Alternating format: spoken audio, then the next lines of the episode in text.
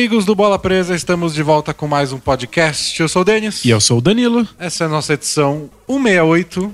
Sejam bem-vindos. Pode sentar. Tem lugar ali no, no fundinho. Vai ter bolo no final? É, bolo ruim. bolo. Bolo tá seco. Bolo industrializado. É. Mas vai ser divertido porque a gente tem que falar de muito. De muito jogador médio, de muito cara que não vai fazer a diferença, então tô muito empolgado para essa edição do podcast. São muitas contratações esquecíveis e muitas trocas não bombásticas. Pior que bombástica. Teve troca essa semana que você olha assim e dá vontade de falar: por que eu me dei o trabalho de ler essa notícia? Não, é bombástico, porque não é sempre que a gente tem uma troca com três times tão desinteressante. É, que não muda nada para ninguém. Então, semana passada a gente falou das principais contratações da Free Agency, falamos do, do LeBron James, DeMarcus Cousins. E aí sobrou um monte de gente para falar essa semana, contratações que, vamos ser sincero, Não são tão tudo isso, né? não são tudo isso, ou até podem fazer alguma diferença para times, que aí os times não são tudo isso, mas vai ser legal porque Porque é basquete. é É. melhor do que não falar de NBA. Exatamente. Então, Não, é legal porque nem todo time pode ficar discutindo como é ter ou não ter o LeBron James. é só é legal falar do LeBron James porque só um time consegue. Exatamente. Se, se os 30 times tivessem contratações bombásticas, aí não ia ser bombástico. Isso. Então os outros times têm que. Tem al- algumas coisas pra se vangloriar, mesmo que seja um jogadorzinho médio aqui ou ali. É, e a gente tem que comentar também as pequenas coisas. Não é, um grande time não é feito só de grandes contratações. Isso, você tem que aprender a curtir a vida nos seus mínimos detalhes. é. é. Não é só no, na, quando você ganha na loteria que a vida é boa, senão a vida não ia ser boa É, nunca. também tem aquele, aquele momento que você pega o metrô lotado, tem aquele momento que você acorda gripado, que você tem que sair à noite no frio. E que pode ter sua beleza. Tem, não tem. Mas Não- pode ter. Se você lê muita autoajuda, pode ter. Qual é a beleza de estar no, no, no metrô lotado com frio e gripado, né? Ah, você tá compartilhando gripe com os outros. Isso, está se vingando do, do, do seu sofrimento. Sociedade, é. Que ótimo.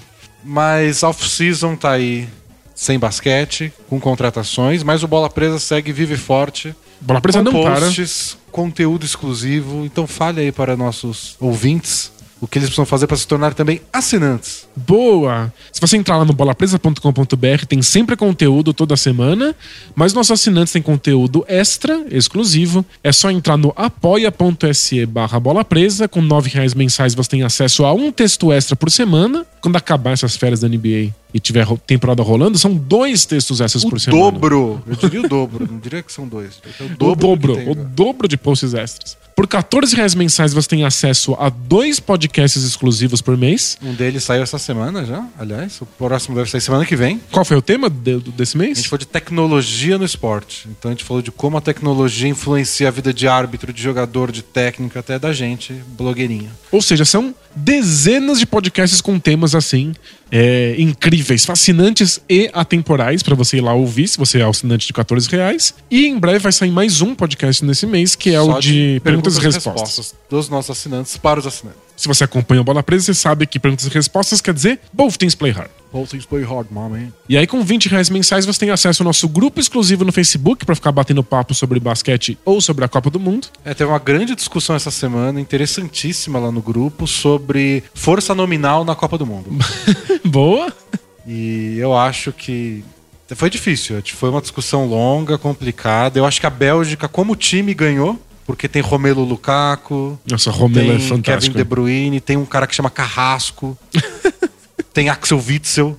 Podia ter um, um personagem de quadrinho a qualquer momento. Podia ser uma banda de rock, né? Podia ser uma banda de rock. Mas acho que meu favorito é Harry Kane. Harry Kane é, Nossa, não, é, é nome é de. É nome de astro de filme de ação dos anos 80. É, ele, ele podia ser um X-Men, o Harry Kane. Com poder, obviamente, relacionados a furacões. Isso. Ou seja, para participar desse tipo de discussão super construtiva, é só pagar 20 reais mensais, entra lá no grupo do, do Bola Presa e também tem, a- tem acesso a um monte de sorteios diferentes, inclusive bolões. Agora tá rolando bolão lá da Copa do Mundo. O vencedor ganha uns prêmios muito malucos. Enviamos recentemente aí todos os prêmios que a gente trouxe da, da viagem, agora finalmente tá no correio. Demorou, mas foi. Demorou, mas foi. A galera vai ficar feliz em breve. Aí a gente vai mandar umas fotinhos do pessoal recebendo os agrados, os afagos. Então vamos lá falar de contratações? Assim nem, gente, pelo amor de Deus, pagar as contas.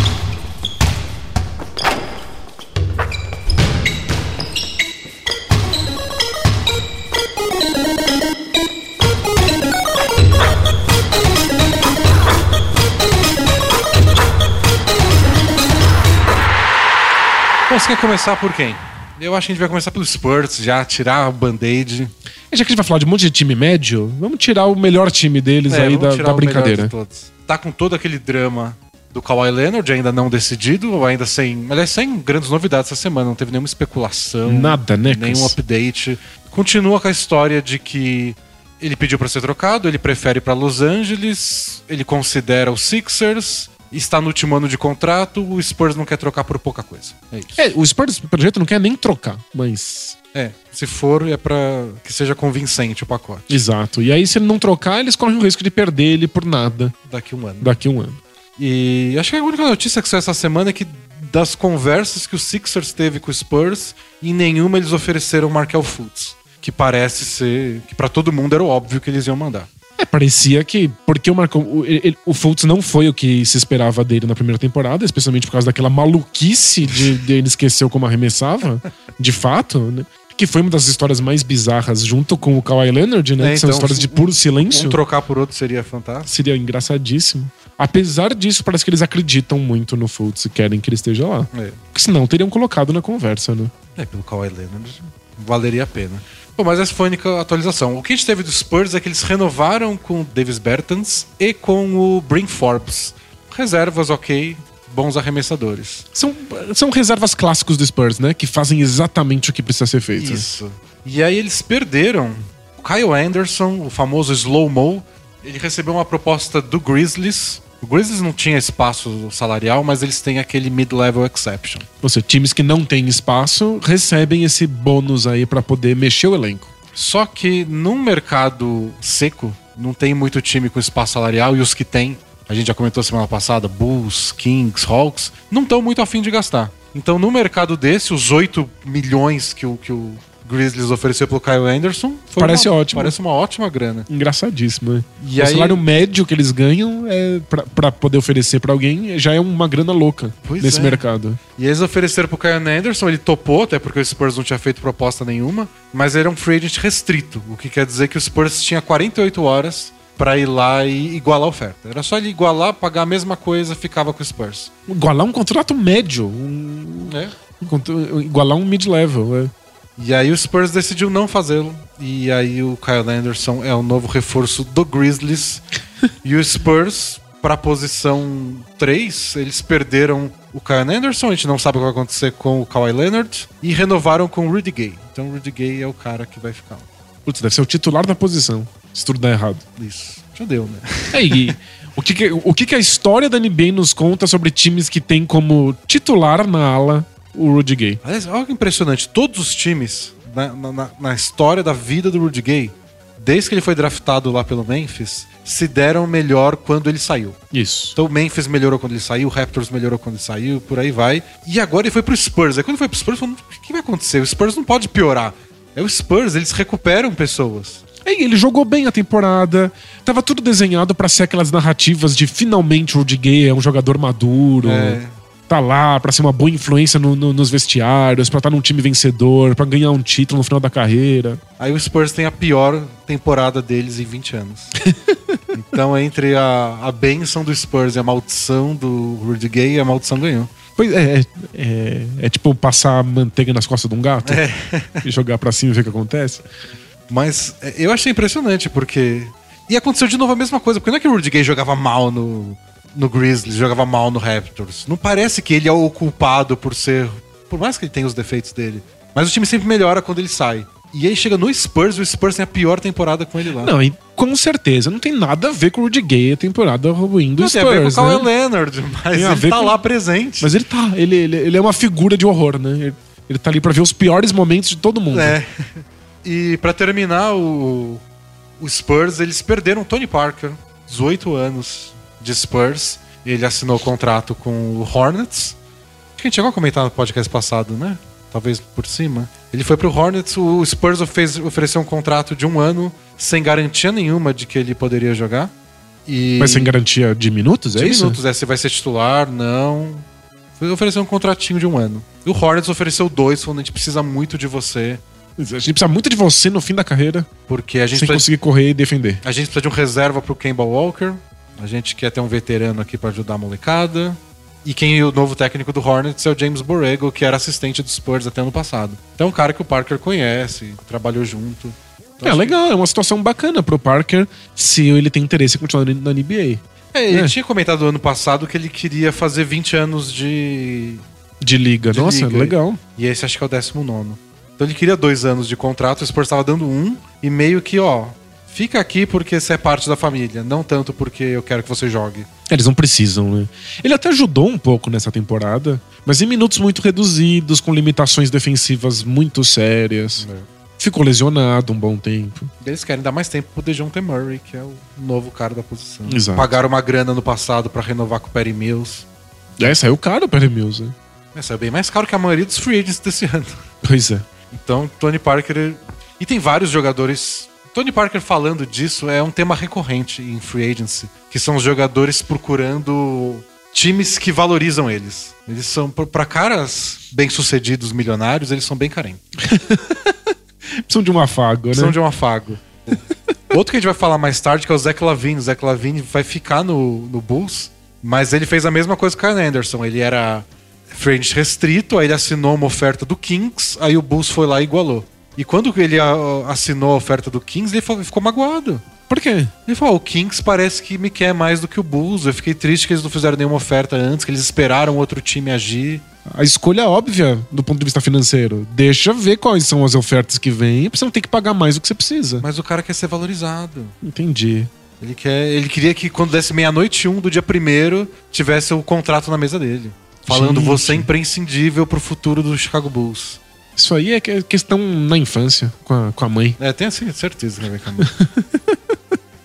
Mas, mas é, é recorrente, você pode todo ano, toda hora tem isso, tipo, eu não me senti valorizado, não me senti desejado, eu senti que eles não me queriam tanto assim, e por isso que eu vou trocar de equipe. E o Parker se sentiu valorizado e desejado pelo, pelo Hornets. É, tipo, algum time foi lá e foi, em vez de falar você é dispensável, é tipo, a gente precisa muito de alguém como você.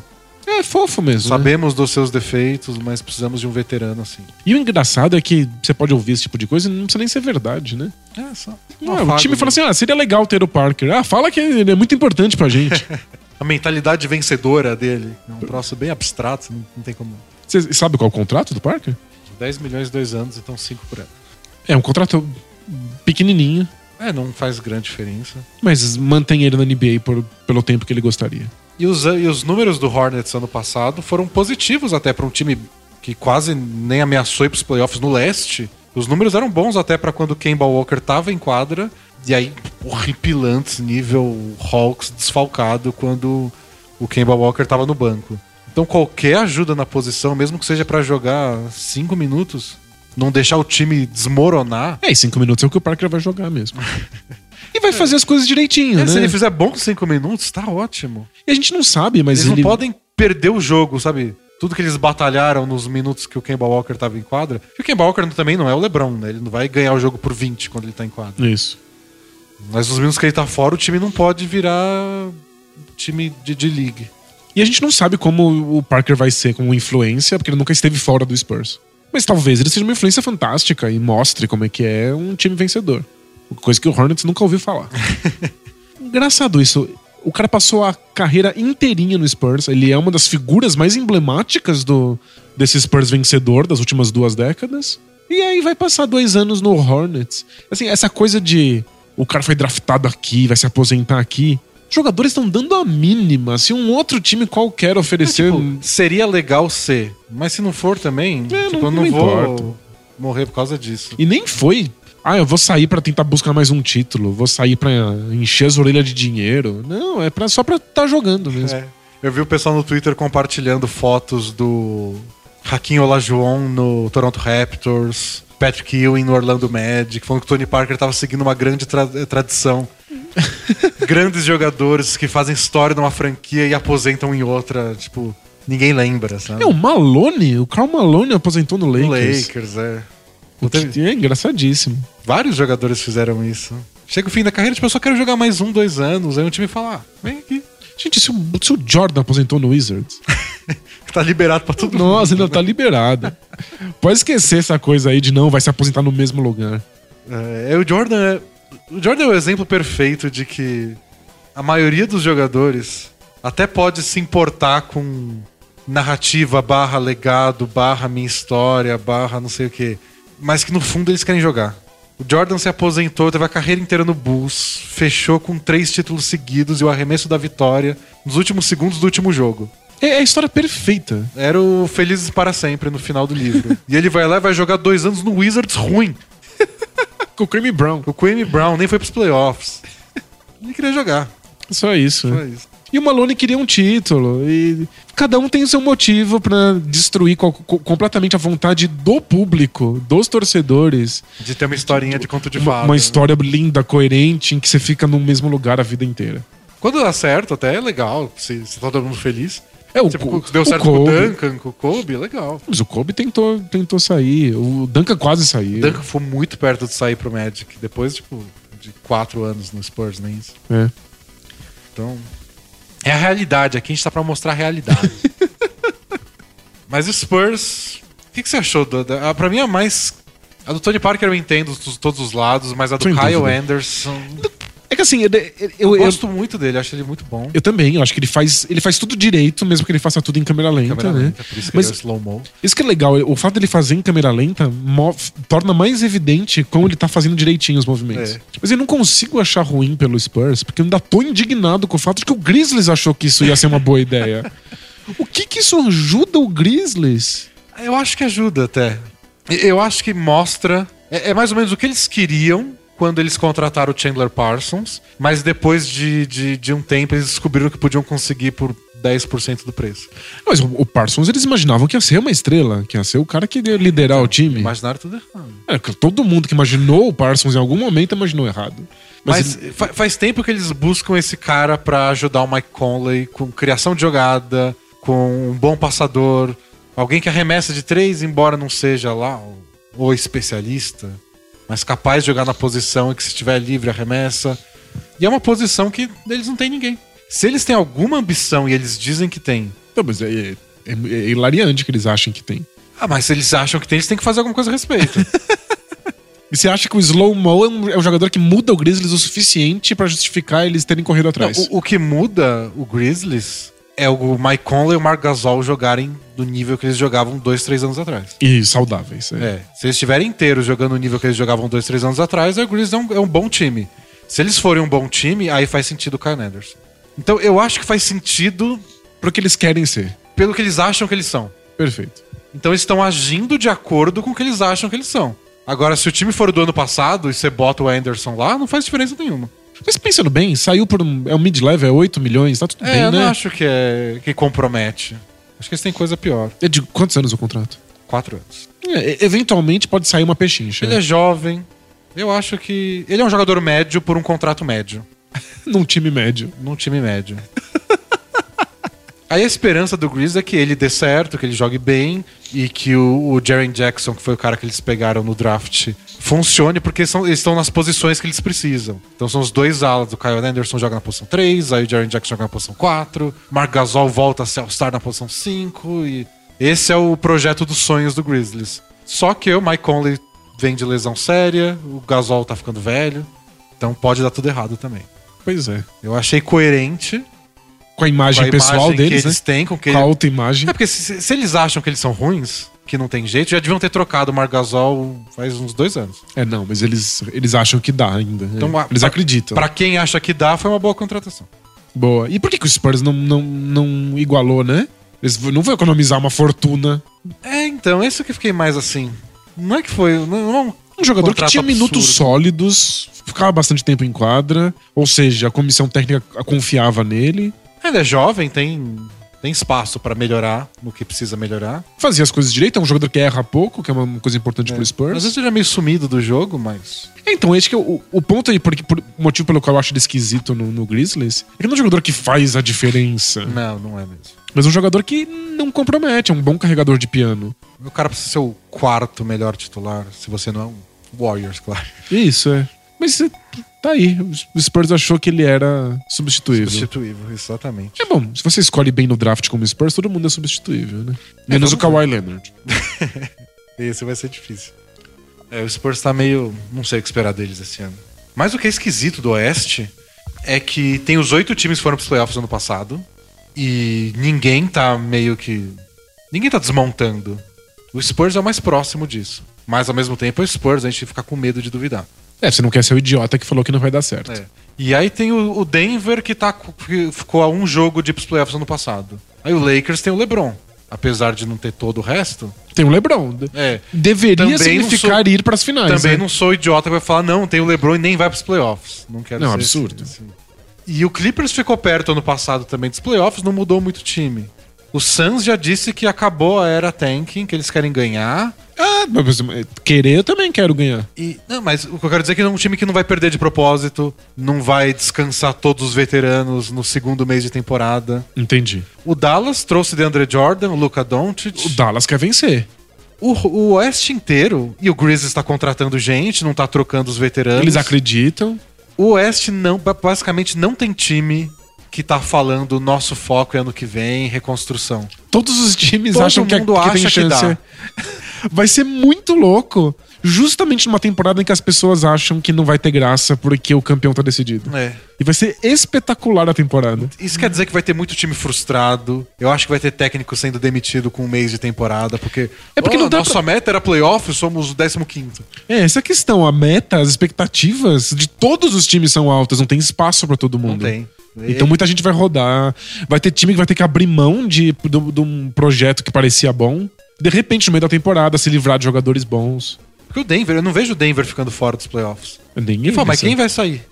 Até o Blazers, que acabou a temporada de um jeito decepcionante, eles mudaram muito pouco o elenco deles. Inclusive, renovaram com, com o Nurkic pagando uma fortuna, né? É, eles perderam o Ed Davis e o Shabazz Napier, e aí renovaram com o Nurkic e contrataram o Seth Curry, o irmão ruim do Steph Curry.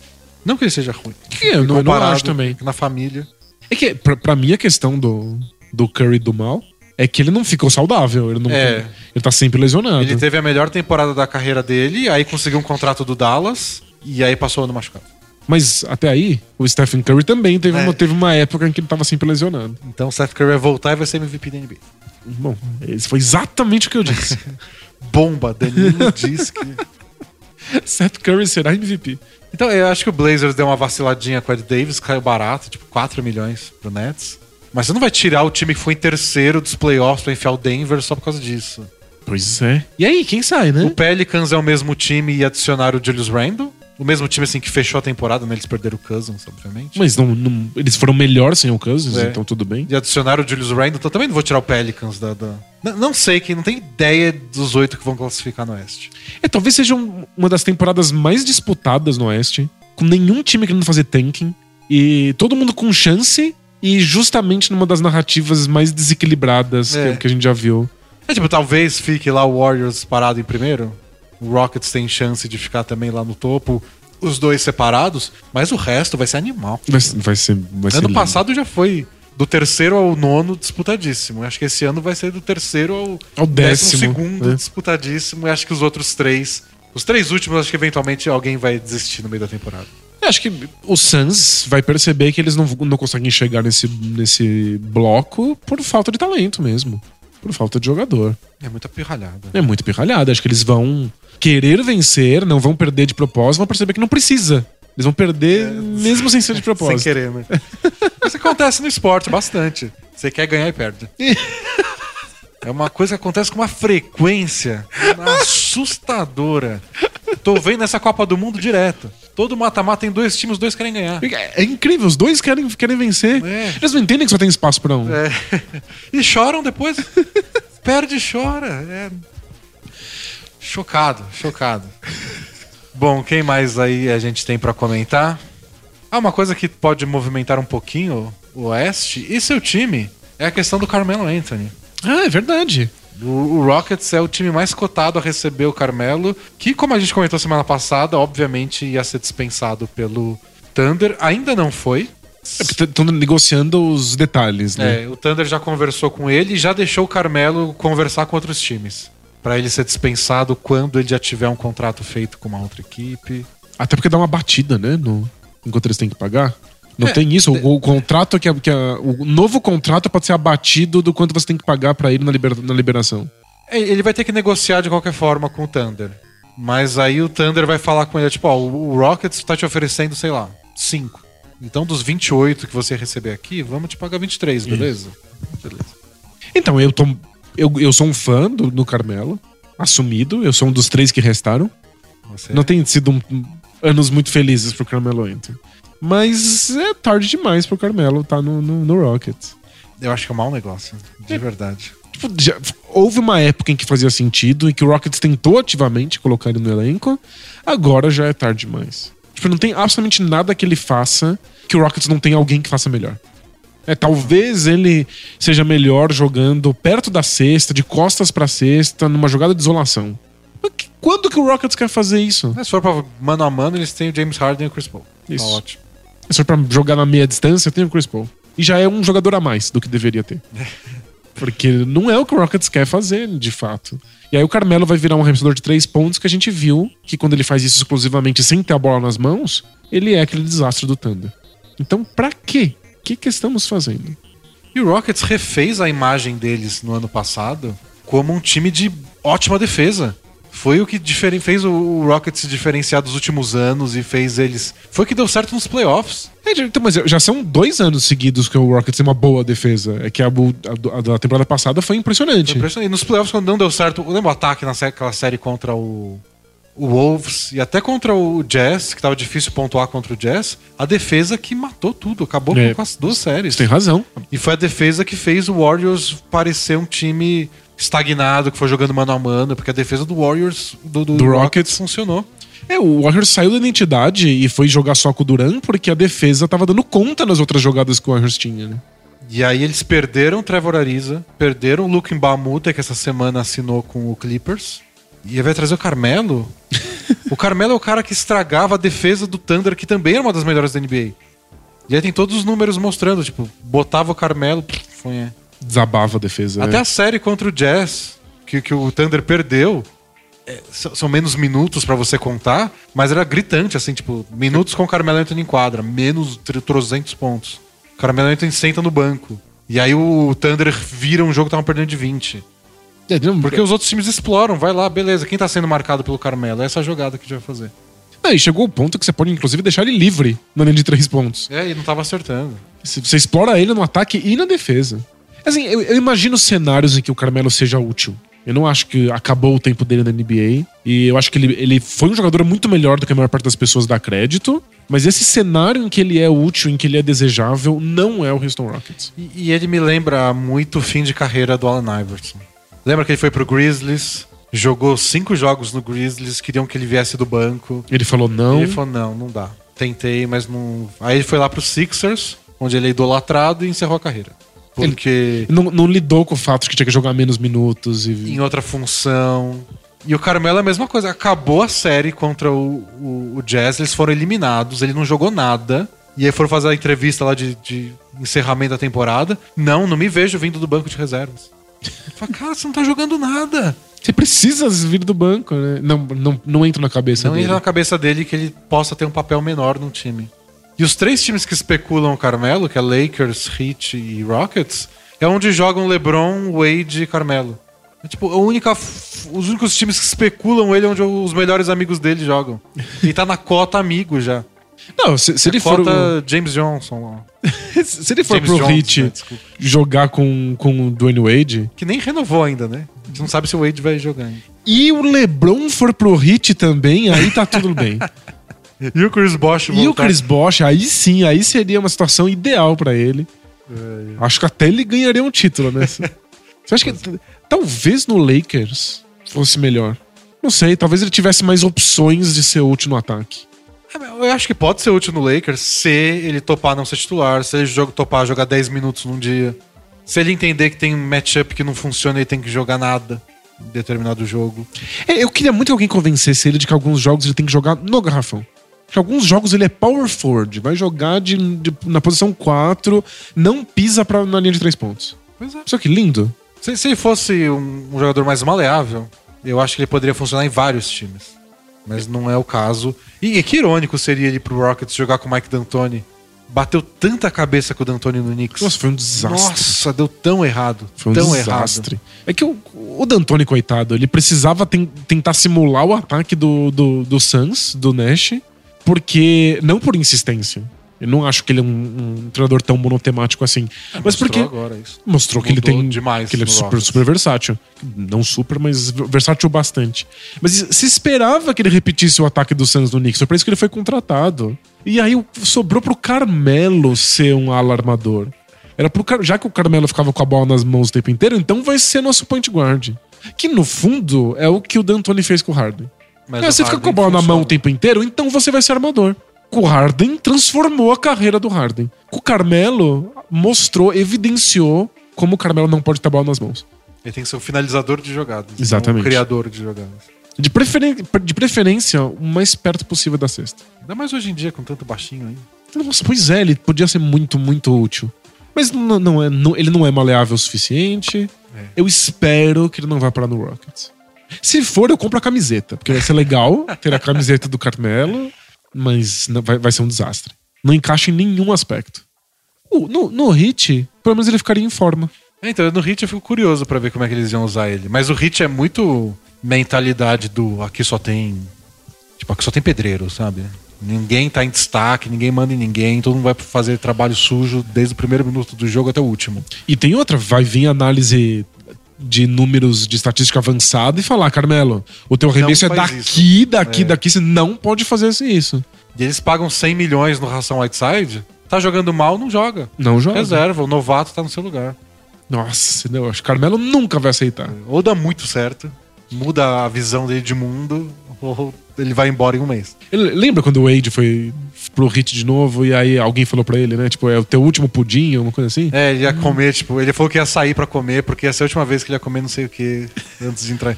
Tipo, zero respeito pelo Cavs. tipo, aqui eu podia fazer o que eu quisesse. E que no hit ele sabia que ia entrar em forma de novo. Ou seja, é, é uma, uma identidade que o Hit se orgulha de ter e é mesmo pra pedreiro, é pra jogador que quer conquistar algum espaço. Ele Cara- deveria querer reconquistar espaços. Não sei, ele não parece disposto. Bom, a minha esperança se ele for pro Rockets é que deixem ele jogar de capuz. Aí muda tudo. Aí muda tudo. É, essa semana o Trey Young, o novato do Hawks, tava na Summer League lá de Las Vegas e tava usando um, um moletom e com um desenho do Carmelo de, De capuz. de capuz escrito nem todo herói usa capa. E aí embaixo, né? O- Melo capuz, é, né? O. Melo. nem todo herói usa capa, alguns usam capuz. É uma, uma lenda da NBA o Rudy Melo. É incrível. o- É que o Carmelo é espetacular se o jogo não tá valendo. Ele está treinando. Isso é uma pelada no, é uma no, nas pelada. férias. Nossa, ele é o melhor jogador de pelada. Ele é o melhor peladeiro da NBA. Ó, ele e Jamal Crawford, os Não. dois a 80 por hora.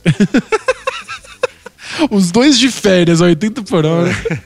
Bom, a troca que a gente começou, no- que a gente comentou no começo do, do podcast entre três times, a troca mais irrelevante de três times da história. Não me lembro de nenhuma tão absurdamente relevante. O Charlotte Hornets recebeu o Bismack Biombo e seu contrato ridículo do Orlando Magic. Que o, o Biombo tá naquele momento em que você olha pra ele e você se lembra de como o Magic é ruim. Você se lembra como é que o Magic deu um contrato gigantesco pra ele quando o Magic já tinha um pivô pra ser titular do time. Eles já tinham o Vucevic e já tinham acabado de mandar o Oladipo pelo Serge Ibaka. E aí eles pagaram uma nota preta no Biombo. E uma nota preta depois de uma grande série de playoff do Biombo. É, não foi que o Biombo teve uma grande temporada, ele teve uma grande série de playoff. E é isso, o Magic falou: nossa, uma boa série de playoff de um jogador Tome, que a gente já tem um monte de cara na mesma posição, toma, toma, toma toma 18 milhões. milhões. por quatro temporadas. Não 18 milhões por quatro temporadas, 18 milhões por temporada durante quatro anos. Nossa, que, que desastre. E agora vai, vai lá pro Hornets. E em troca, o Hornets mandou o Timofey Mozgov, que eles já tinham pego algumas semanas atrás do, do Brooklyn Nets. E o Magic recebe também o Jerian Grant, o armador do Bulls, que não deu certo definitivamente. É, mas o Magic precisava de muito de qualquer armador. Eles não tinham jogadores da posição. Não é nem que tipo, não tinha um cara bom. Não tinha ninguém pra botar em quadra. Eles pegaram o Jerian Grant e o Bulls que mandou o Grant, eles pegaram o Julian Stone, que é um cara que basicamente não jogou a temporada passada, deve ser dispensado, mas eles conseguiram limpar uns 2 milhões e pouco de espaço na folha salarial, que ajudou eles na renovação do, do Zach Lavine, e até especulam que eles, no mercado, abrigar contratos ruins. Ah, é, eles, é, esse time que tá abaixo né, do, do limite sempre tem essa opção. É. Então, tipo, putz, eu quero me livrar desse jogador que é muito caro. Aí o Bulls fala, eu tenho espaço aqui. Manda pra cá. É só você me mandar junto uma escolha de draft, um sei lá o quê. É, é- é isso, é, você troca um jogador caro e duas escolhas de draft por um pacote de bolacha Isso, traquinas. exatamente. Então o Bulls tá abriu um pouquinho mais de espaço para poder entrar nesse mercado eventualmente. Então o Bulls abriu espaço, o Magic conseguiu um, um armador reserva. Isso. E o Hornets conseguiu um cara com um contrato tão ruim quanto o do Mosgov, mas que pelo menos eles conseguem botar em quadra. É, se você pensar na prática, eles trocaram o Dwight Howard pelo, pelo Bismack Biombo. Isso. Que eles são basicamente o mesmo jogador, só que um é menos chato. Exato. O Dwight Howard é melhor, mas ele piora tudo. porque- É, O Dwight Howard faz ponto? Não. O Biombo também não faz, que o Biombo sabe disso. Os dois sabem arremessar? Não, mas o Dwight não sabe que ele não sabe arremessar. É, o Biombo dá, eu, eu acredito que nos cinco minutos que o Tony Parker vai jogar lá no Hornets, bota o Biombo também, os dois jogam cinco minutos, tá tudo bem. O Mosgov não dá mais. Uns três anos atrás o Mosgov jogou bem, se machucou e nunca mais. Você acha que não entra em quadra pelo, pelo Magic? Nunca? O Mosgov não. Ele vai ser arrastado por, tipo, 3, 4 anos no, no mesmo contrato É, merda, vai ganhando 18 sem, sem entrar em quadra? O Magic ainda tem o Vucevic. Eles têm o Aaron Gordon, que não é exatamente a mesma posição, mas o Aaron Gordon pode jogar de 5 alguns minutos. Acabaram de draftar o, o Mohamed Bamba. Não, acho que não precisa. Gente, eu lembro de casos de jogador ruim, ganhou um contratão gigante e aí ele fica indesejado na NBA. Mas eu não lembro de um caso em que ninguém quer, consegue colocar o cara em quadra. É, não dá, e não é nem porque tá lesionado, é porque ele existe. É só, é só porque ele é. Essa troca foi ridícula. ridícula. E dá trabalho troca de três times. Tem que pensar numa coisa ou outra, liga pra não sei quem. Nossa, imagina. Acho que eles gastaram mais em telefone do que economizaram ainda. Tá no zap. zap dos GM. Deve ter, né? Será que eles têm um grupinho que eles compartilham um bom dia? Acho que você faz, faz um grupo novo entre o Bulls, o Magic e o Hornets e aí o grupo chama. Aí pode ser. Ah, tá, tá. troca nada a ver. Biombo Trade. Deve ter alguns casos de quem mandou mensagem na janela errada. Ai, aquele filho da puta quer que eu pegue o Mosgov. ah, foi pra você? Imagina, eu sabia, eu tava brincando. Risos. Risos, risos. Risos, Mas Se os caras se atrapalham pra trocar de perfil no Twitter, imagina se não vão atrapalhar no WhatsApp. WhatsApp é um perigo. Bom, o que mais a gente pode comentar? Temos o Bucks. Nosso glorioso Milwaukee Bucks renovou com. reno- Renovou entre aspas, né? Com o Ilyasova. Não era deles na última temporada, mas a terceira passagem do Ilyasova pelo Bucks. É, no- nos nossos corações, o Ilyasova sempre esteve no Bucks. É. Então o Ilyasova foi pra lá. Eles contrataram o Brook Lopes, também um trocadinho aí, 3 milhões e pouco. Nossa, E- o Brook Lopes foi de ser o pivô mais bem pago da, da, da NBA E agora conseguiu um pra, contratinho pra mínimo conseguir um aí. contrato mínimo. Mínimo, não é nem um contrato médio. Então são os dois novos jogadores de garrafão do Bucks e eles não renovaram ainda com o Jabari Parker.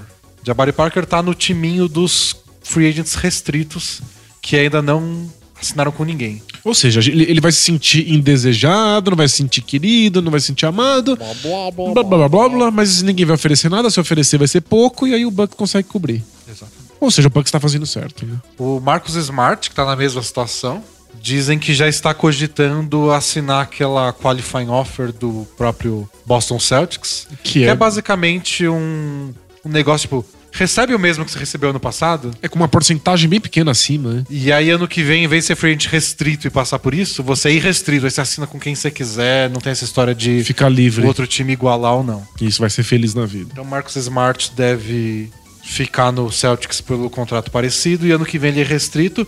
O Jabari Parker, eu não sei. O Bucks não deu indicação de que vai renovar com ele, mesmo por esse por mais um aninho. É que dói, né? Tipo, é um jogador que imaginava ser estrela na franquia. E agora mas se, é muita se sente muito indesejado. Já não é um cara dos mais fáceis de você encaixar no time. Sem dúvida, hoje em dia, é o arremesso de três dele. é bem questionável. E passaram quatro anos, ele passou mais tempo machucado do que jogando. Mas é que quando ele joga, ele parece evoluir. Ele parece que é um jogador que tá sempre melhorando. É que devagar. É, Eu só não queria comprometer os próximos quatro anos com ele de contrato. Tipo, É, até porque o Bucks não tem muito, E tá naquela muito posição. espaço pra mexer.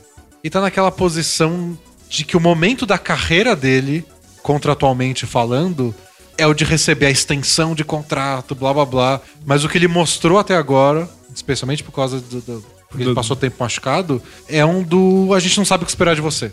Faz sentido. é. Então ele tá esperando aquele grande contrato da carreira que você recebe depois do de novato. Mas a carreira dele não e o chegou resto nesse da ponto. NBA tá falando, não, você não provou bastante ainda. A gente precisa te dar uma chance pra ver se a gente quer ficar com você. Então, ou alguém arrisca e fala, não, eu já vi o bastante, eu acho que você vai ser esse cara quando tiver tempo, ou vai ficar nessa. E o Bucks tá contratando gente da posição dele e deixando ele no limbo.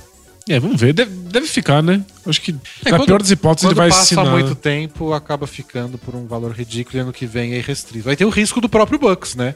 Ele pode arrebentar nessa temporada, no que vem ele é restrito e fala tchau, Abs. Isso, é. Consegue um contratão em outro lugar e já era. Exatamente. É, é um risco. Não acho, não acho que o Bucks tá sofrendo. Acho que eles estão preocupados. Acho que a grande preocupação do Bucks, tudo que eles fazem é o Antetokounmpo quer ir embora. a gente só precisa que ele renove por 100 anos. É só isso que a gente quer. Com o amigo do Antetokounmpo é o Jabari Parker. é só isso. Eles jogam Counter-Strike juntos? Ninguém é o que importa. Counter-Strike. Eles jogam Fortnite. Ah, é. Agora é o que a NBA joga. Puta, desculpa, tô- já tô defasado. né? Nossa, o que tem de jogador da NBA postando no Instagram videozinho deles jogando Fortnite? é porque qual- qualquer ser humano que respira posta vídeos que tá jogando Fortnite, né? E acho que é um bom jogo pra eles que estão sempre viajando, se mexendo. Jogam no avião, jogam em qualquer lugar. É, né? Mas no avião não sei se dá. Só partidas curtas, muito. Não, não- não- você não precisa se comprometer com nada, né? E eles jogam entre eles, não ficam trolando um ao outro, fazem timinho junto. Faz todo sentido. Só o- é o Neymar que joga Counter-Strike. Pode falar de Neymar, não pode mais falar do Neymar. Pode falar pra falar mal. O que tem gente falando mal do Neymar? Parece que ele assassinou criancinhas. Quem tá livre? Acho que é importante né, a gente lembrar quem está livre ainda. É que, já que foram essas as contratações que a gente teve, quais, as, quais contratações não aconteceram? O que a gente deveria estar esperando? Ó, o Isaiah Thomas ainda está sem contrato. E até por, por isso que a gente falou do Orlando Magic que tá sem armador. O que mais se especulou foi que ele poderia estar um contrato de um ano por lá. Que é o Magic falando, "Ó, a gente precisa de qualquer armador. Qualquer um. Então, mas o Zaya Thomas imagino que o mesmo cenário. Um cara que já experimentou o gostinho de ser estrela não vai querer ficar no banco, não vai querer minutos reduzidos. Então, mas ele não vai. no- ele iria pro Magic pra ser titular. Eles não tem quem botar no lugar dele. Eles não tem nenhum moleque pra. pra... Não, nem pra ser tutor. A questão seria, ó, você precisa de espaço pra provar que você está de volta e a gente precisa de um armador. Então vamos fazer essa parceria aí. E eles preferiram o, o, o Jeremy Grant. É, não assinaram ainda, né, com a Zé Thomas, então. Mario Chalmers ainda não assinou com ninguém, jogou bem ano passado. O TJ McConnell, que é o, o armador reserva do Sixers, ele tá naquele modo, ele é restrito também, então o Sixers tá esperando alguém fazer uma oferta. Teve uma temporada fantástica com o Nossa, eu Sixers, gosto né? muito dele, espero muito que ele fique lá. É, quem mais? A Flalo não assinou com ninguém ainda. O Nick Young, campeão da NBA Nick Young, tá sendo especulado no seu Houston Rockets. É. Faz todo o sentido do mundo, porque ele é um arremessador de três pontos. É, o Nick Young do Lakers faz sentido. Porque ele acertava, acertava arremessos, jogou até bem na defesa. O do Warriors, não. Porque não acertou Não nada. acertou nada. É, se o cara não deu certo no Warriors, não vai dar certo nunca mais em lugar nenhum na vida. Jabari Parker ainda não tem ninguém. O Novitsky parece certo que ele continua no Dallas, mas oficialmente não assinou o novo contrato. Esse é um que vai se aposentar no, no Mavs, né? Não, não, não vai ter Hornets que vai convencer o, o Mark Cuban a deixar ele sair. O Capela ainda tá. O Capela que é um contrato, falaram que é tipo, parecido com. Acho que do Steven Adams, que é quase 100 milhões por 4 anos, não sei o quê. E aí, pelo jeito, o, o Rockets te oferece 60 ou um pouco mais. Eles estão nessa briguinha. O Rockets tá caminhando, assim, a passos largos de ser simplesmente um time pior do que a temporada passada. É.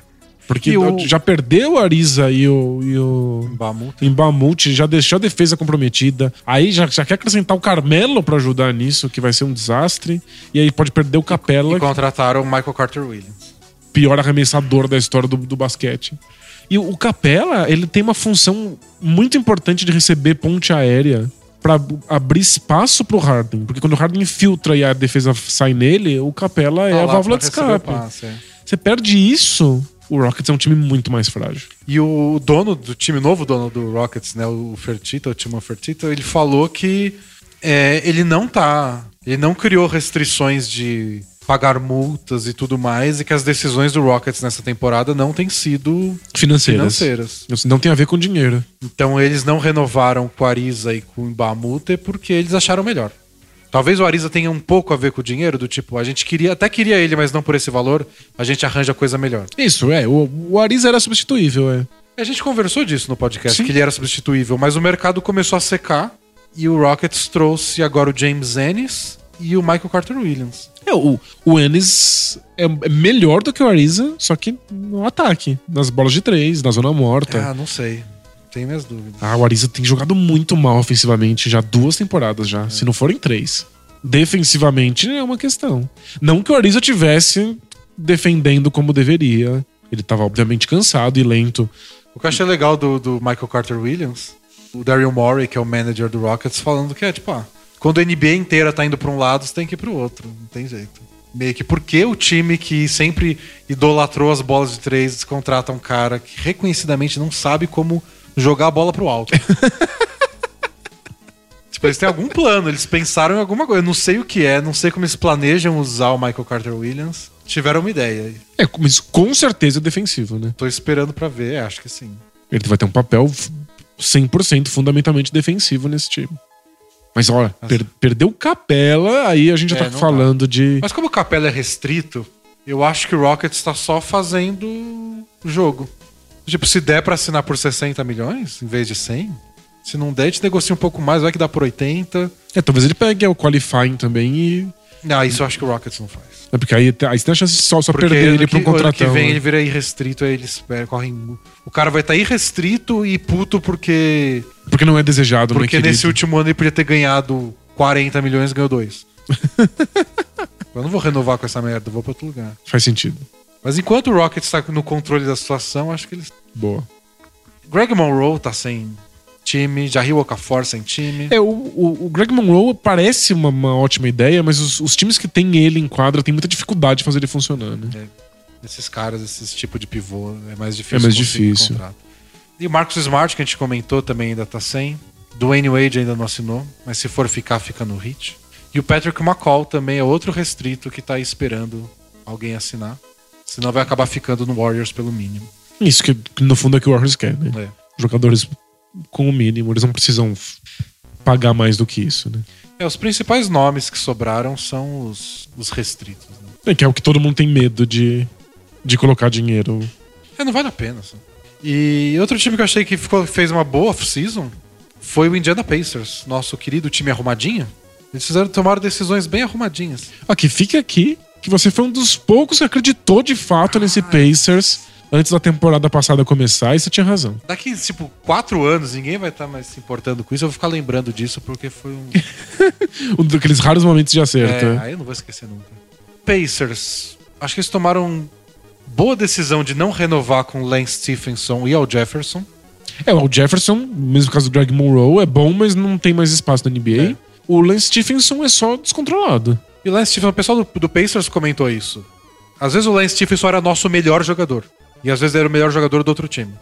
né? Então, uma hora dá na, na paciência. Que tem times que são mais, mais incontroláveis, que apostam mais, que estão dispostos a ter grandes jogos, às vezes jogos merda.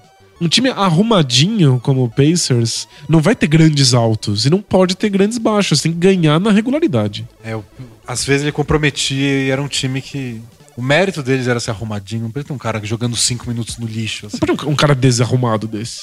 E aí, pra compensar, eles contrataram o Kyle O'Quinn, que eu acho que é, uma- é muito mais útil pro time do que era o Al Jefferson. Bom defensor, Isso, é. faz todas as pequenas coisinhas. Bom reboteiro. é. Os, os 12, 15 minutos dele numa boa. Ele é melhor reboteiro do que o Jefferson jamais foi. É.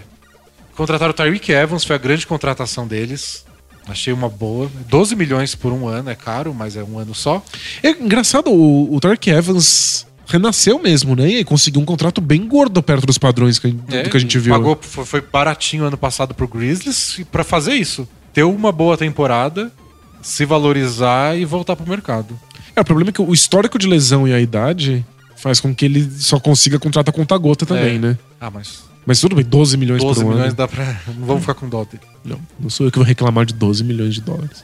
E é um bom papel pra ele, porque Em alguns casos, ele pode ser titular na posição 3, se acontecer alguma coisa com o Bogdanovich. Ele, joga pode de vir- armadura principal, se Pode vir no banco pra jogar na função do Oladipo, pode jogar ao lado do Oladipo, ele pode fazer um monte de coisa. Achei uma ótima contratação do Pacers. De verdade, em estilo, ele parece o Ladipo. É, menos atlético, um defensor pior, mas no estilo ofensivo é bem parecido. Nossa, e a- como novato, o Tark Evans, era, além de tudo isso, era atlético. É, ele foi o novato do ano num draft que teve o Blake Griffin, que ficou, se machucou aquele ano, é verdade. Não jogou, né?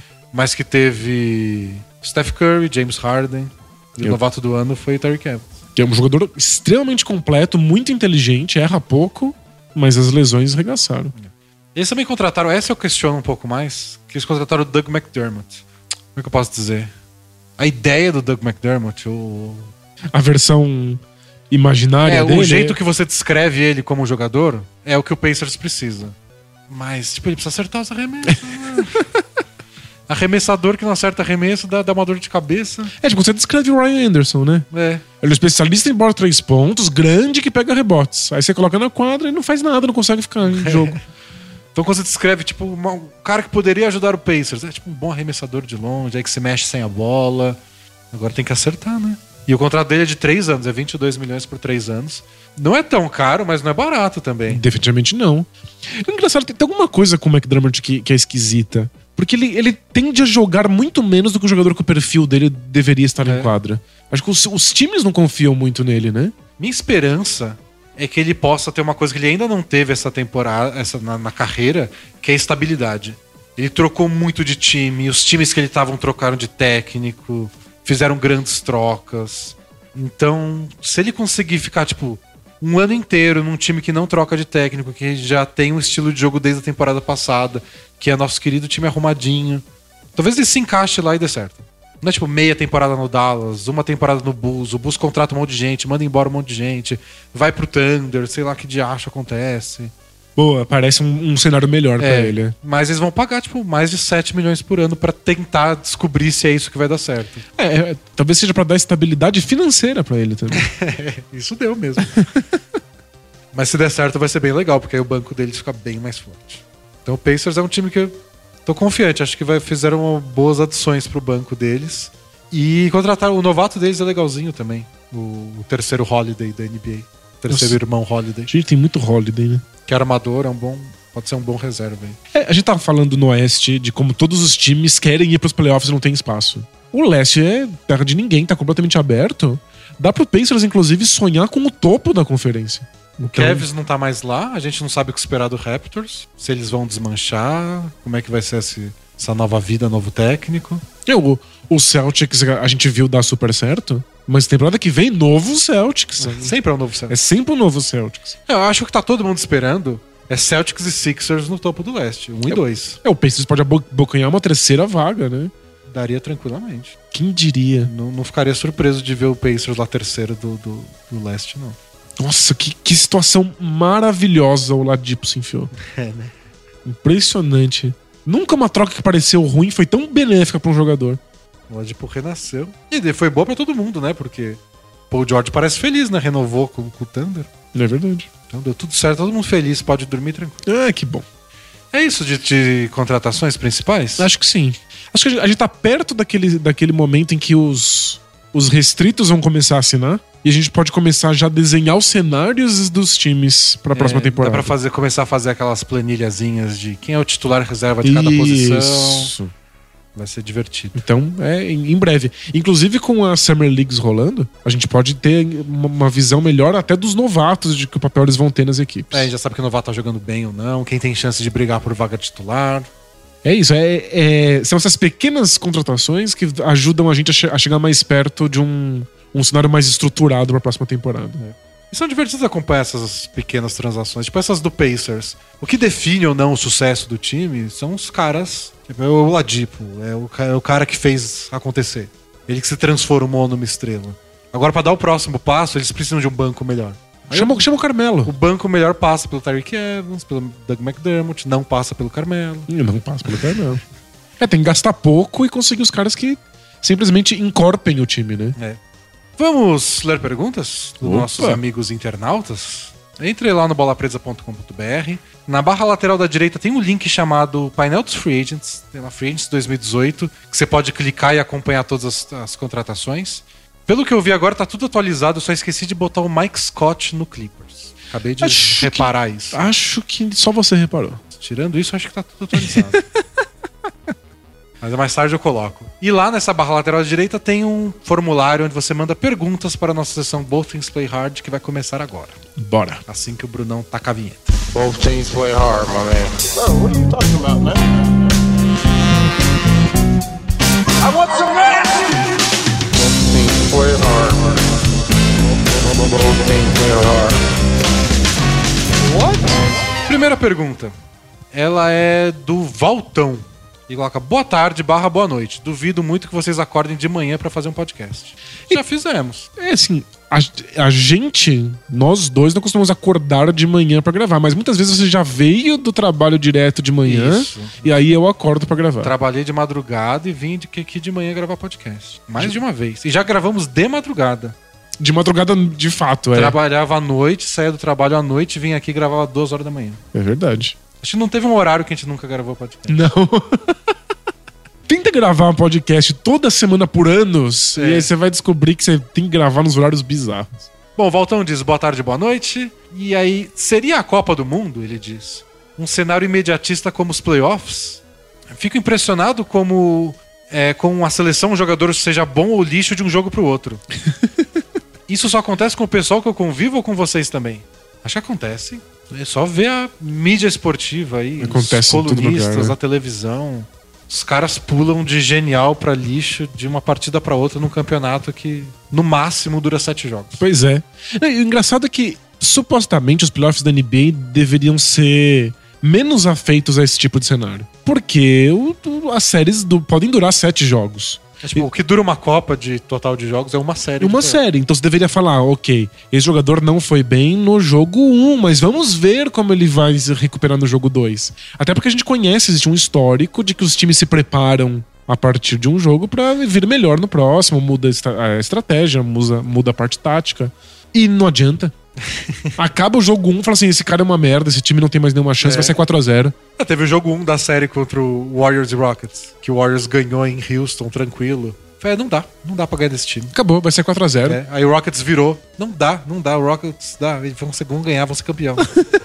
Não machucou o Chris Paul, virou tudo. Então não, não adianta.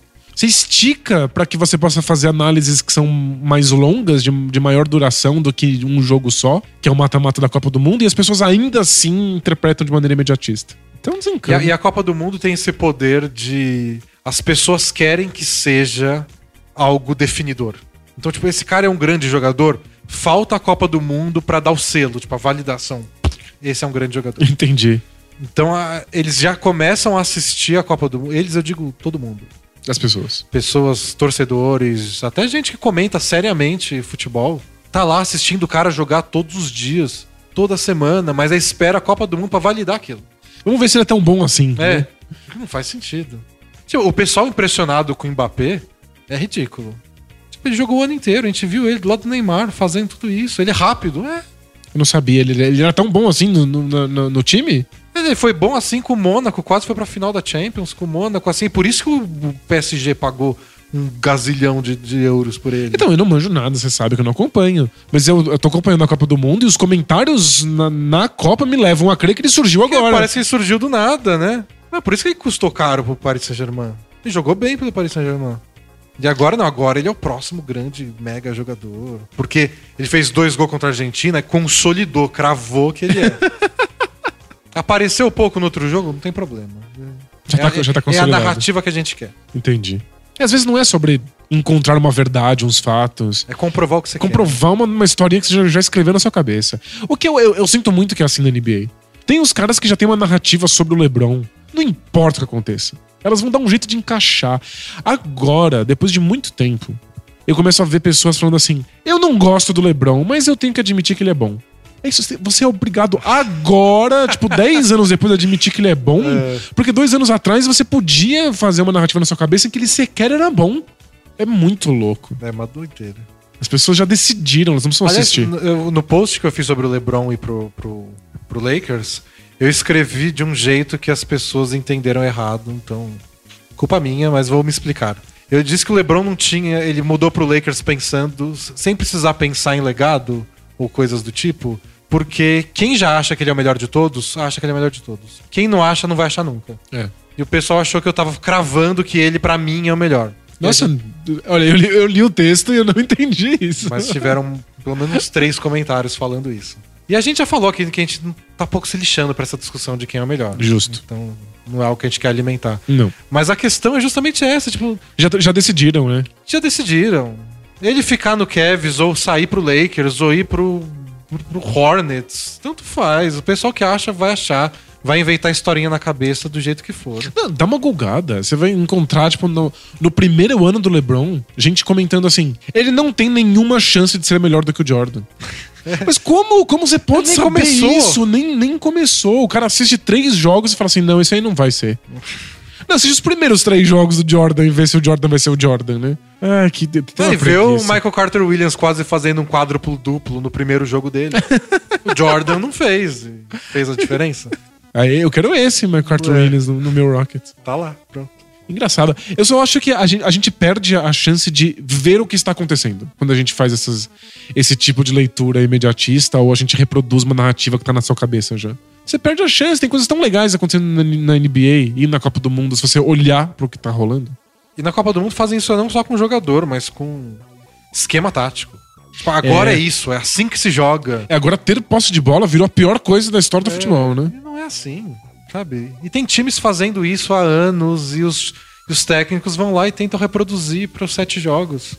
Mas virou um lugar onde você crava as coisas. E playoff tem muito disso. Tem. É, não, você não pode arremessar de três pontos. Ou tá- só tem que arremessar de três pontos. É. Você crava como se, o, como se o esporte não evoluísse, né? Como se aquilo que você vê naquele momento fosse eterno. É esquisito. E o Warriors não venceu ainda.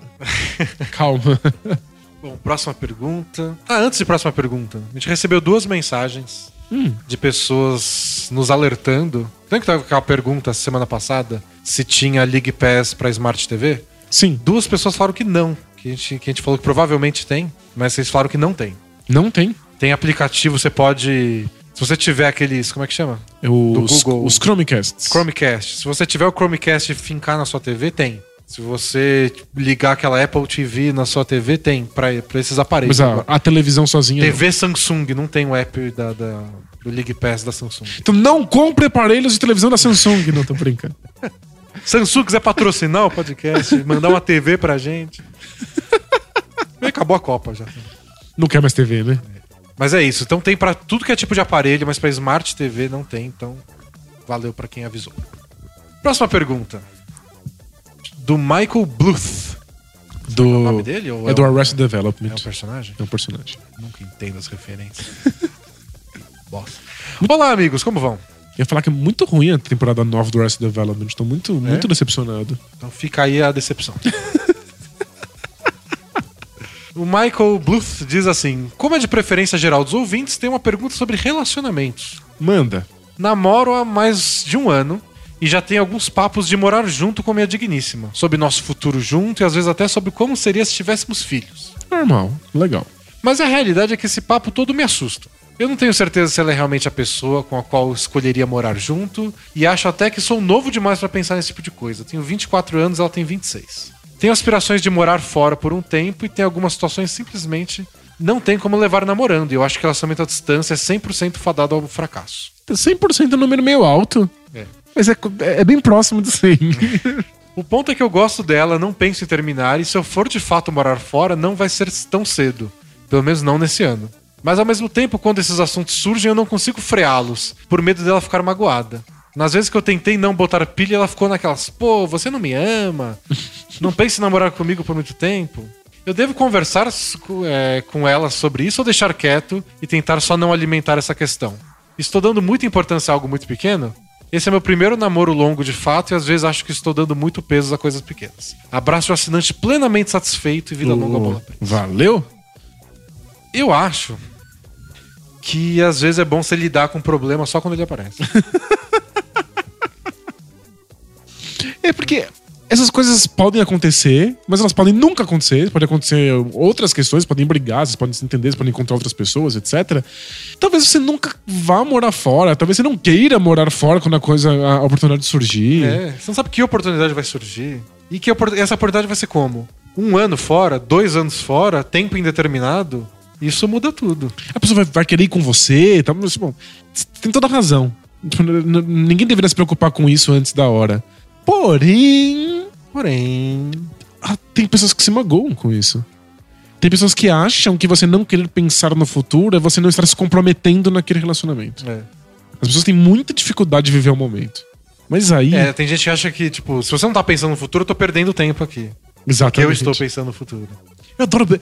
Tá mó bom, tá funcionando pra todo mundo, mas se não for pra sempre, então você perdeu o seu tempo. É, É muito louco, né? é, não faz sentido. Então, não faz, mas o que você faz quando a pessoa fica, fica magoada? Você tem que saber. se- Você faz concessões e alimenta um pouco ou você manda rela e fala assim: olha, eu não penso no futuro, não faz sentido pra mim. E a pessoa pensa, ela não tá me levando a sério. Talvez não queira esse relacionamento. Ah, porque é nesse caso eu até acho que pensa no futuro. Eu só acho que ele não tem convicções. Então, tipo, eu penso que pode ser legal morar com ela, só não tenho certeza se vai acontecer tão cedo, se é isso. Não, mas aí, aí ninguém tem certeza, né? Então, acho que É sempre. Chega uma hora que você dá um salto de fé mesmo. É, acho que isso ele pode deixar claro. Tipo, até penso, só não tenho certeza de nada. Porque É que, é que assim, você me ama? Não, eu acho que amo. Só não tenho certeza Ah, disso, né? E a- ele, pelo que eu entendi, ele tem certeza que ele ama ela e quer ficar com ela. Senão era mais fácil largar essa dor de cabeça. É que às vezes a gente não tem tanta certeza, sim, mas Ele é que você não pode falar isso pra Ele pessoa. não tem né? certeza de morar junto com ela. Não tem certeza se é a idade certa pra fazer essas coisas. Acho que isso ele pode deixar claro. Justo. Mas sabendo que a pessoa pode ficar muito ofendida. Sim. Um relacionamento. E tem outra, você tá ofendendo uma pessoa só porque ela, ela tem uma, uma percepção, uma visão muito diferente de, de futuro de relacionamento do que você. E às vezes, nessas circunstâncias, tudo bem ofender. Faz parte. Faz parte. Vai ficar mentindo pra ela só pra ela não ficar magoada e eventualmente vai aparecer a situação e aí você vai deixar ela magoada. Então você alimenta a ideia de que, ah, não, vamos morar junto, claro. E aí quando ela aparece com uma ideia concreta, você fala, não. Aí é pior. É pior, Você tem toda a razão. Ou seja, time manda rela. Manda Manda rela. rela. É, manda rela, resolve logo essas coisas, tira logo da frente. E coisa que, que você não precisa enfrentar agora, não enfrenta. Essa de morar fora, especialmente. Né, sem dúvida. Acho que você tem que encarar essa de morar fora no dia que você souber como vai ser isso. Vai ser um intercâmbio de seis meses? Você vai procurar trabalho fora do país e É. não voltar nunca? Não tem muito. Cenário demais, né? É um doutorado de dois anos, sei lá, tem tanta coisa que pode ser tantos cenários. É. Você tem razão. Mais uma de relacionamentos Manda. É, off-season é pra isso, né? é do Cristiano Ronaldo no Warriors. E o Cristiano Ronaldo no Warriors diz assim: Olá, Sou, sou lindo. É, sou lindo. Sou lindo. Olá, boa noite. Boa noite. Eu e minha namorada começamos a chamar um ao outro de Momô. De sacanagem. Era só em contexto de piada. Mas nos acostumamos com isso e evoluiu pra falar até com voz de bebê. Então, isso é muito perigoso. Quando você faz as coisas jocosamente pra tirar sarro de quem fala essas coisas, você tá cruzando uma fronteira, assim, uma linha muito, muito complicada. Qual a diferença entre você que fala tirando sarro de quem fala e a pessoa que fala? Hum, É difícil. Difícil. É difícil, é difícil. E, e aí tem a questão social, porque se você fala momô com ela, ela fala momô com você. E vocês estão só entre vocês, eventualmente vai estar outra pessoa na sala e ela vai ouvir. é E verdade. aí ultrapassou a barreira. Isso. Aí não tem como saber que é, que é, é irônico, né? Com a minha namorada, a palavra que eu falo jocosamente pra É. tirar sarro é top. To- Exato, mas aí, se você fala top pra todas as coisas de sarro, você não é exatamente como qualquer pessoa que fala pra valer? Exatamente. E eventualmente a gente para de falar só no contexto onde as pessoas Sabem que é piada. sabem que é piada. Aí uma pessoa tá junto na sala, elas ouvem você falar tirando sarro e não parece pra elas estar tirando sarro. Você parece mais um idiota que fala top. É, não tem, é uma dessas, dessas máximas que é impossível saber a diferença entre alguma coisa irônica ou alguma coisa que é séria se você tá levando isso ao extremo. Então cuidado com o Momô. Mas a pergunta dele é assim: é muito ridículo falar assim? Obviamente é só entre nós, mas eu me sinto meio idiota às vezes e não tenho coragem de falar com ela sobre isso. Grande abraço. Sério, entre casal não tem regra. É, também acho. Pode ser ridículo, pode ser grotesco, pode ser bizarro, pode ser normal, pode ser entediante, pode ser o que você quiser. Desde que seja em casal e de comum acordo. É, o problema é se você tá achando muito idiota e você não quer mais e ela tá fazendo. Isso, é. Tem ser você de pode falar, acordo. gente, vamos parar. Sabe a velhinha lá, que faz apresenta aqueles programas de sexualidade? Sei. E que a resposta é sempre assim: Ah, se as duas partes gostam, então tá tudo bem. Então serve pra momô também, não serve só pra aqueles, aqueles dildo gigante que ela mostra no programa. Então você pode, se estiver chato pra você, se foi legal na hora que vocês estavam tirando sarro. Porque eu tô, eu tô parando, eu quero parar de falar top. Você quer. Ah, é? é, Era muito engraçado tirar sarro no começo. Mas é uma palavra horrível. Eu não quero que saibam que eu falo essas coisas. Você corre o risco de se tornar essa pessoa. É. Se você olha muito pro abismo, o abismo olha de volta. O top olha de volta. Próxima pergunta. Mas você vê que no podcast eu não falo. É verdade? Controlado, Né? porque aqui é uma situação social, que eu sei que tem pessoas me ouvindo. Entendi. Mas vai que escapa um dia. Preciso parar. Ah, esse Warriors é top. O que, que eu acho do Warriors com o DeMarcus Cousins? Top. Topíssimo. Topzera. Pergunta da Natália. Olá, Denis e Danilo e amigos do Bola Presa. Olá. Como a maioria do público feminino foi apresentado a Bola Presa pelo meu namorado. A gente escuta muitas histórias assim. E o blog tem um espaço muito especial na nossa vida 2. Ai, que fofo. Vida 2 pode qualquer coisa. De comum acordo pode até. Isso é, é, o que, Podcast. é o que combinamos aqui. No ano passado tive uma síndrome do pânico barra depressão. E sempre que estava em crise, escutávamos o podcast juntos para me distrair. Caramba, que legal. E durante a temporada ele lia pra mim antes de dormir o resumo da rodada. Num ritual de muito carinho. Gente, é uma das coisas loucas mais fofas que eu já ouvi. Gente, você imaginou que o nosso resumo da rodada tava sendo lido por um namorado pra, um- pra, pra alguém que não tava muito bem? Que coisa linda. E era pra ajudar, não era pra piorar. Isso que é o mais incrível. Tem só a pessoa lá deprimida, arrasada na cama. Então, o jogo 3 do Bucks e Celtics. ah, O Tom Maker. Caralho de Tom Maker, eu tô aqui desesperada. Você me falar que o Tom Maker jogou bem. Mas é, é só pra distrair mesmo, né? Às vezes a distração é o máximo que você pode fazer. Mas ela continua. Muito bom. Ele é um cara incrível comigo e, e com o mundo. É, e já encaminhando pra pergunta. Ele é perspicaz, manja muito de basquete e diz ele que as piadas que ele faz no grupo de assinantes do Bola Presa fazem muito sucesso entre os seguidores. Tô curioso pra saber quem é o assinante. Ele vira e mexe e fala que sonha em ser comentador esportivo. Vocês têm alguma dica pra ele ingressar na carreira? Saudações. Então, dicas pra ele ou pra outras pessoas que querem comentar esportes.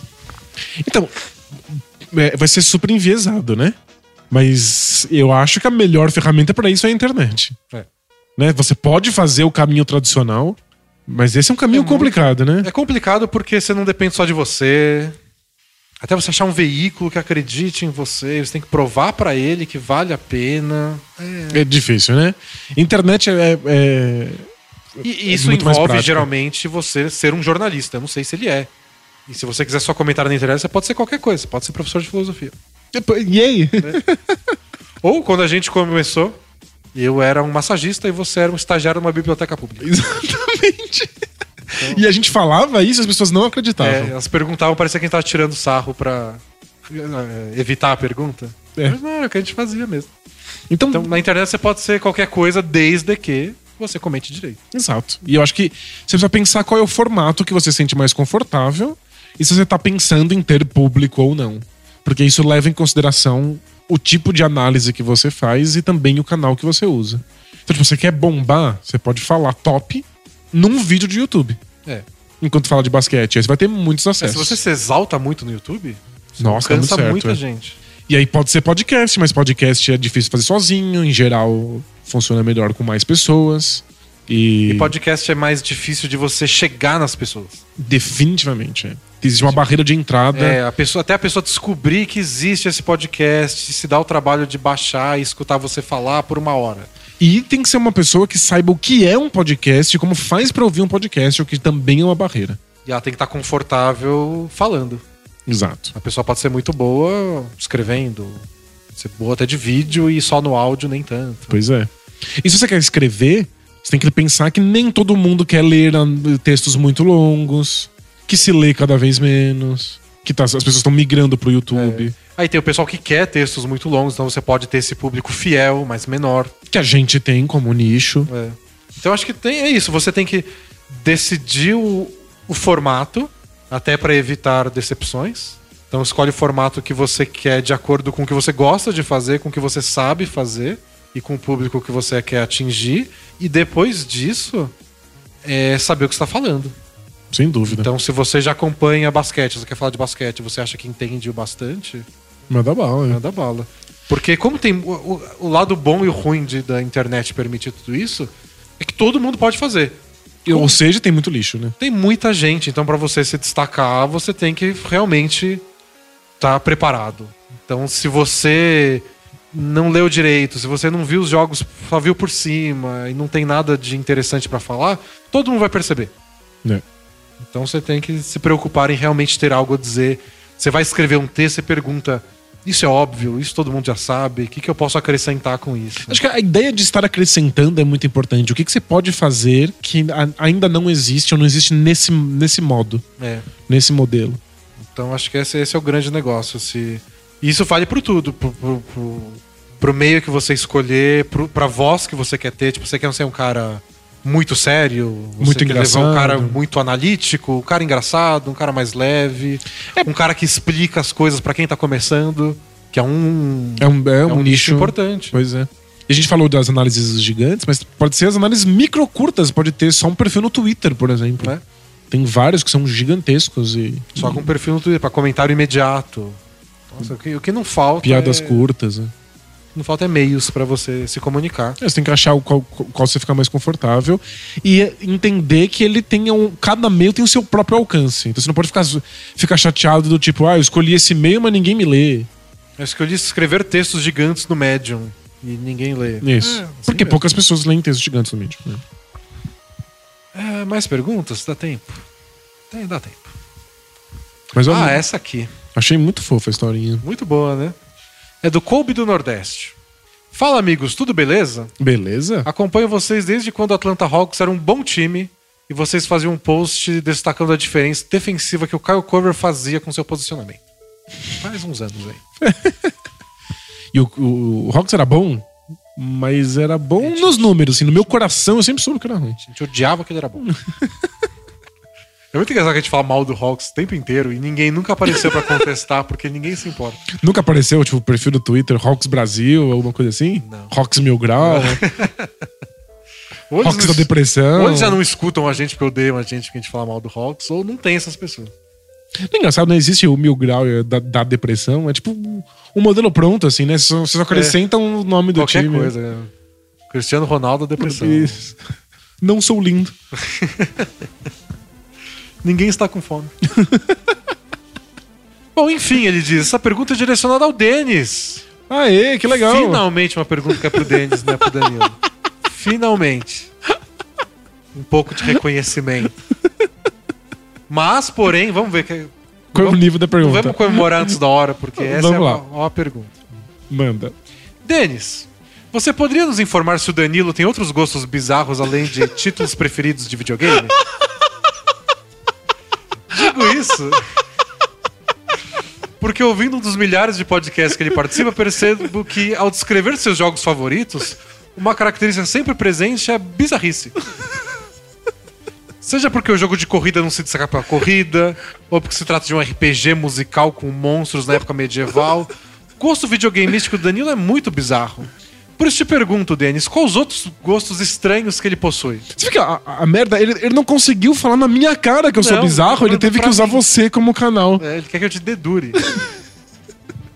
então, ele, ele não gosta de feijão, por exemplo, é um gosto bi- bizarro, ele coloca aqui. Ele mistura feijão com macarrão, lê revistas de cabeça pra baixo, tem algum tique nervoso?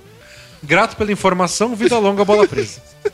E aí, Que mancada! e aí coloca, PS, abre o olho, tem um cara que fica fazendo Danilo Rim podcast. Se eu fosse você, eu ficava esperto. Tô de olho, eu escuto também, eu escuto também.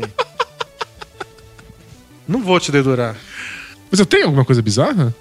Você se conhece há tanto tempo que acho que às vezes não é bizarro pra mim. Pode ser, É, pode ser só isso, né? A gente tava acostumado.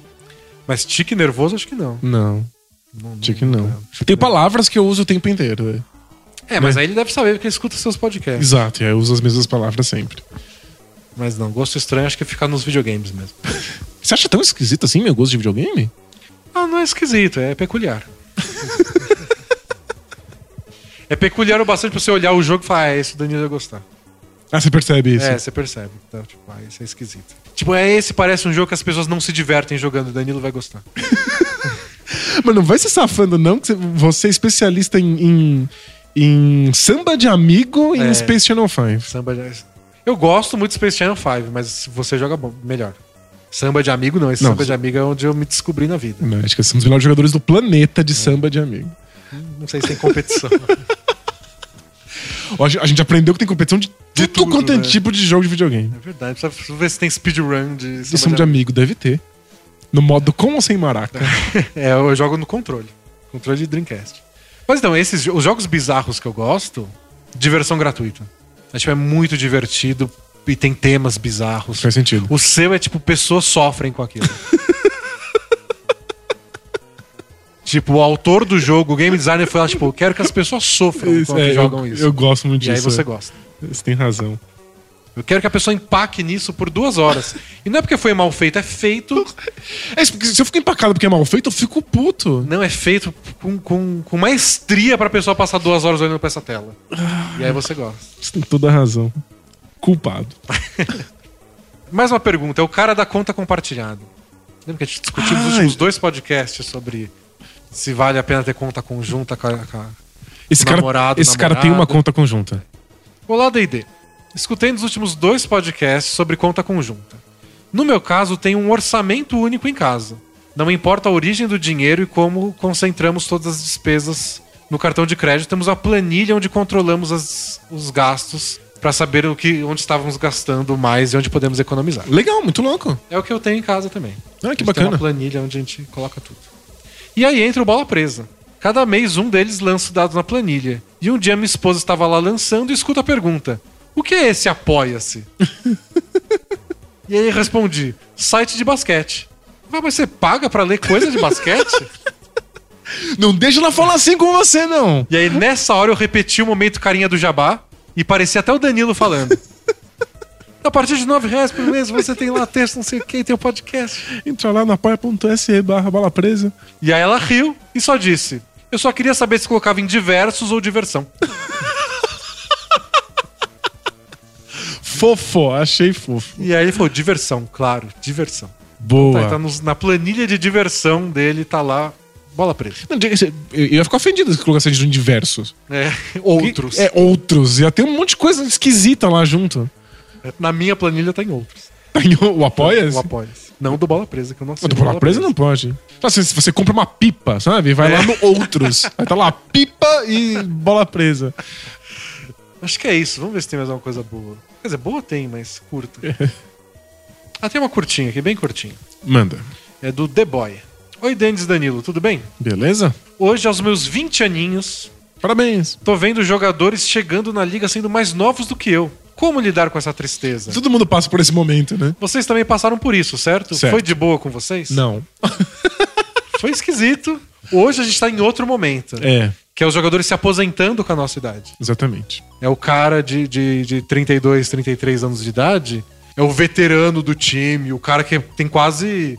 É quase um mago de barba branca que dá conselho pros, pros outros. Então a gente passou de patamar. Mas a, a primeira vez que você percebe é meio esquisito mesmo, né? É, porque a gente começa a acompanhar muito cedo, né? Esporte é uma coisa que você tá lá com 11 anos de idade vendo aqueles caras que é tipo adulto. E adulto parece uma coisa de outro planeta. É, se você tem um grau de identificação muito grande, você fecha o olho e imagina, nossa, podia ser eu. É. Olha, talvez eu consiga ainda, né? Tem até aquela, aquele sonho juvenil. E aí, de repente, você olha e fala, puta, De um lado, de um dia pro deu. outro, você olha o draft, não, o cara. É, tipo, dois dias depois do meu aniversário. e ele tá lá sendo, ganhando um bonezinho do Lakers. É, mas acho que quando você se percebe adulto, quando você se sente adulto, você cria essa. Ultrapassa essa fronteira, aí você já começa a olhar pros É. jogadores que estão entrando e você percebe que tá tudo bem. Mas é uma estranheza só, né? Inicial também, depois passa. E de- depois ajuda você olhar com outros olhos também.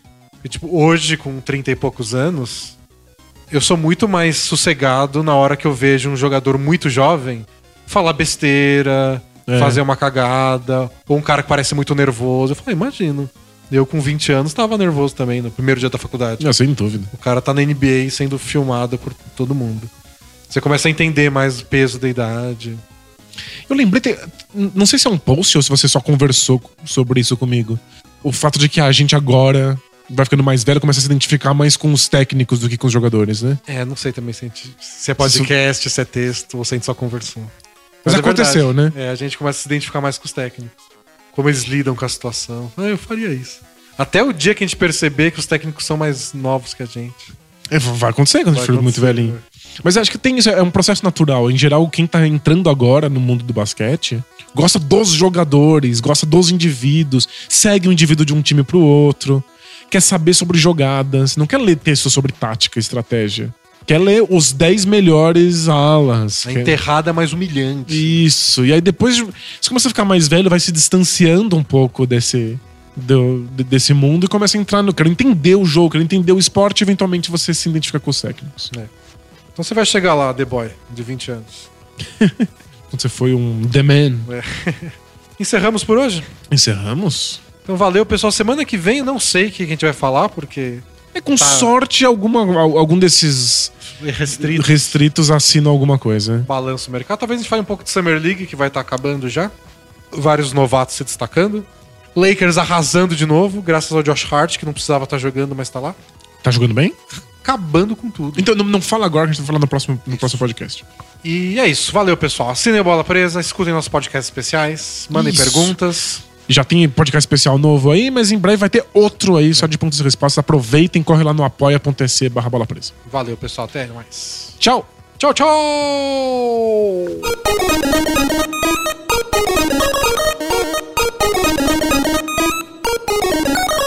God bless and good night.